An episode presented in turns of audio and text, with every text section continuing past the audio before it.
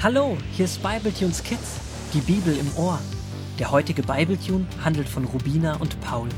Die beiden Holzwurmgeschwister erleben eine Menge spannender Abenteuer. Gut, dass sie ihren Großvater haben, der ihnen jederzeit mit Rat und Tat zur Seite steht. So auch heute. Einkaufen. Heute gehen wir einkaufen. Oh, ich freue mich schon so. Und ich habe eine lange Liste mit Dingen, die wir unbedingt für die Abenteuerfreizeit auf dem Boot brauchen. Ich auch. Weißt du noch, als die Menschenfamilie Stamm campen gegangen ist und was sie da alles zusammengepackt haben? Ganz viel Campinggeschirr, Zelt, so Matten, wo man Luft reinmachen kann. Und jetzt kommt das Beste. Einen Kompass und ein Fernglas. Ich will einen Kompass. Dann können wir immer schauen, in welche Richtung wir fahren. Und mit dem Fernglas können wir auch alles, was eigentlich noch ganz weit weg ist, beobachten. Ja, die beiden Sachen stehen auch auf meiner Liste ganz oben. Mama und Papa Wood freuen sich auf einen schönen Mittag mit ihren beiden Holzwurmkindern. Doch Paul und Rubina sprechen den ganzen Mittag nur von Kompass und Fernglas und dass sie doch jetzt bitte beides kaufen gehen können. Da hilft es auch nicht, dass Mama und Papa Wood den beiden mehrmals sagen, dass diese sich noch etwas gedulden sollen. Dass heute nicht der richtige Tag für ein Fernglas ist, aber vielleicht wann anders. Die vielversprechenden Blicke, die sich Mama und Papa Wood zuwerfen, sehen Paul und Rubina gar nicht, denn sie beginnen bereits zu jammern. So blöd, und ich dachte, ich bekomme heute einen Kompass. Den habe ich mir doch so gewünscht. Und du dir dein Fernglas. Ach Mann, was machen wir denn jetzt? Selbst eines besorgen. Das ist eine gute Idee. Und ich weiß auch schon wo. Bodo, der Borkenkäfer, hat mir erzählt, er habe ein neues Fernglas und einen neuen Kompass bekommen, weil bei seinen alten nicht mehr alle Funktionen und Einstellungen funktionieren. Aber das wäre ja nicht so schlimm, oder? Und es ist doch egal, ob nun alle Einstellungen oder nur ein paar funktionieren. Hauptsache, ich habe ein Fernglas. Dann fragen wir ihn, was er für die Sachen haben möchte, oder? Und wir schauen, ob wir uns das leisten können. So planen die beiden weiter. Der Familienausflug ist ganz vergessen, denn die beiden wollen jetzt plötzlich ganz schnell nach Hause. Dort angekommen macht sich Paul auf den Weg zu Bodo, um herauszufinden, ob dieser die Sachen an sie verkaufen würde. Freudestrahlend berichtet Paul beim Abendessen der Familie von seinem Erfolg. Rubine und er können morgen bei Bodo vorbeikommen, und dann werde er ihnen die beiden Geräte zum abgemachten Preis verkaufen. Rubina ist begeistert, doch die Freude der beiden Holzwurmkinder scheint nicht auf die Eltern und den Großvater abzufärben. Irgendwie herrscht plötzlich eine bedrückte Stimmung am Tisch. Freut ihr euch denn gar nicht für uns? Jetzt wolltet ihr uns schon kein Fernglas und kein Kompass kaufen, und dann freut ihr euch nicht einmal, dass wir uns selbst geholfen haben? Wisst ihr, eigentlich ist es toll, wenn ihr euch selbst helfen wollt und Probleme anpackt.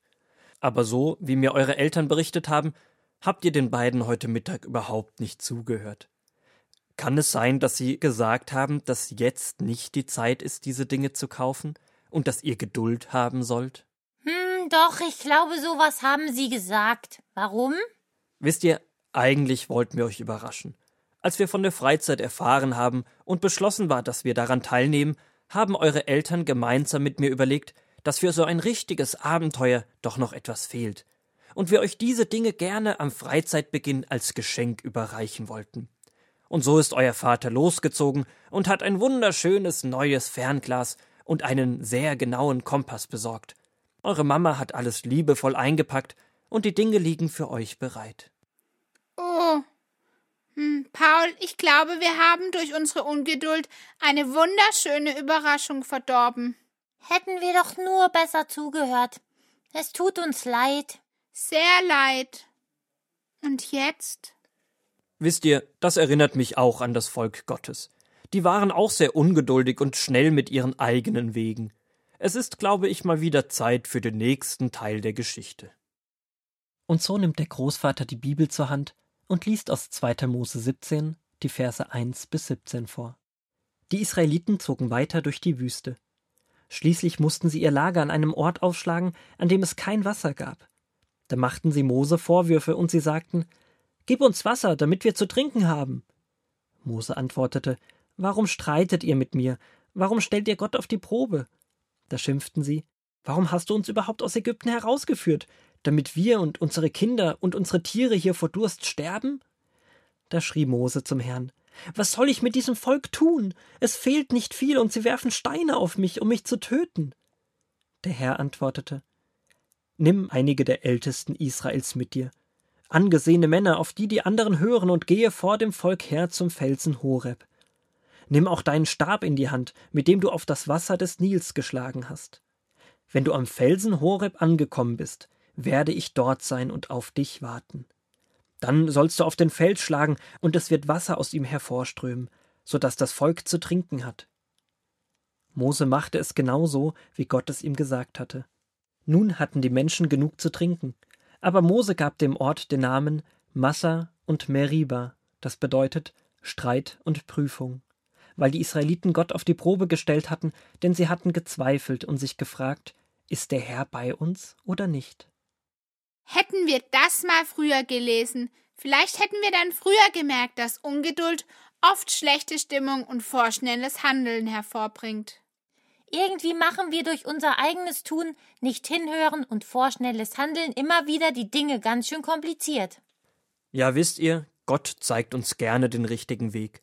Aber er drängt sich nicht auf. Wenn wir stur unser eigenes Ding machen, lässt er uns meist gewähren.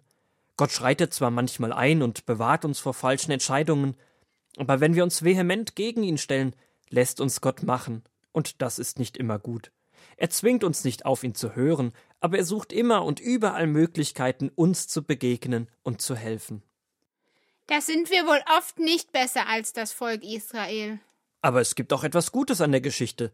Ist euch das auch aufgefallen? Gott war wieder einmal genial in der Geschichte. Mose ist mit seinem Frust zu ihm gekommen und er hat ihm ganz praktisch geholfen. Gott ist überhaupt nicht auf das Gemotze seines Volkes eingegangen, sondern hat direkt geholfen. Keine Energie in das Schimpfen gesteckt. Oh je, da kann ich echt noch einiges lernen. Aber das will ich. Ich will geduldig sein und nicht vorschnell handeln.